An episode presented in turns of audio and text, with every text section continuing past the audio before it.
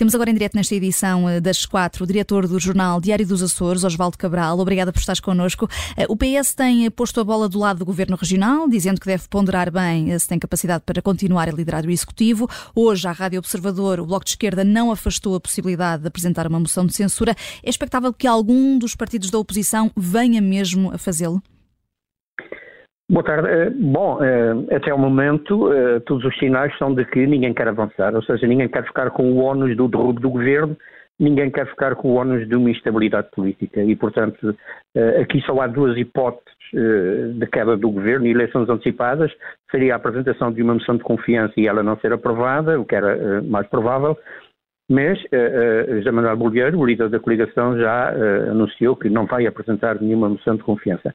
Por sua vez, só há dois partidos, dois grupos parlamentares que podem apresentar moção de censura, o PS e o Bloco de Esquerda, porque só com mais de dois deputados é que podem apresentar moções de censura.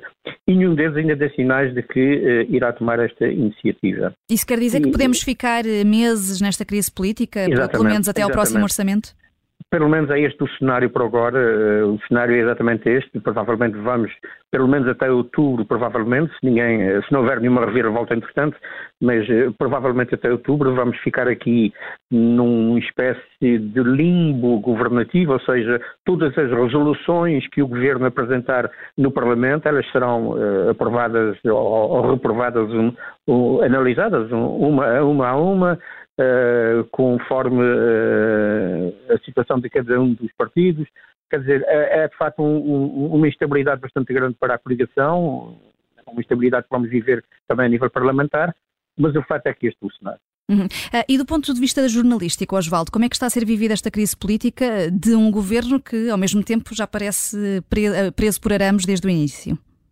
Sim, eh, eh, esta fase é muito interessante, na medida em que eh, dá para traçar aqui vários, vários cenários para quem está a seguir isso com alguma observação atenta, como é o, nosso caso. Vamos lá ver.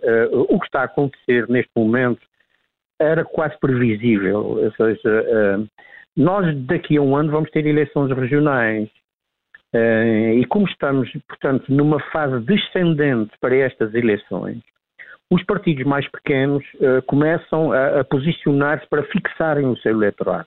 O que é que eu quero dizer com isso? O cenário é este. Se os dois partidos mais pequenos que apoiam a coligação, neste caso o Chega e o Iniciativa Liberal, mantiverem um apoio incondicional à coligação até às eleições, os seus eleitores vão raciocinar da seguinte maneira. Bom, se estão todos de acordo, então faz mais sentido concentrar os votos na coligação e não dispersá-los.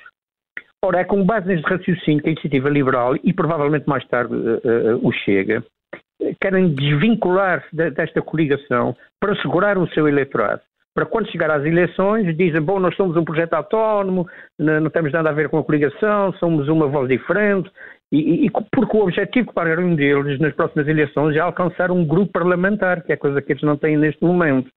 Uhum. O Chega, mais, mais cedo ou mais tarde, vai também fazer isso, certeza absoluta a não ser, a não ser que possa aderir à coligação eleitoral para também concorrer coligados com os outros três, coisa que me parece muito difícil. Uhum. E, portanto, devemos continuar neste limbo. Obrigada, Osvaldo Cabral, eh, diretor do Diário dos Açores, aqui com esta análise na Rádio Observador.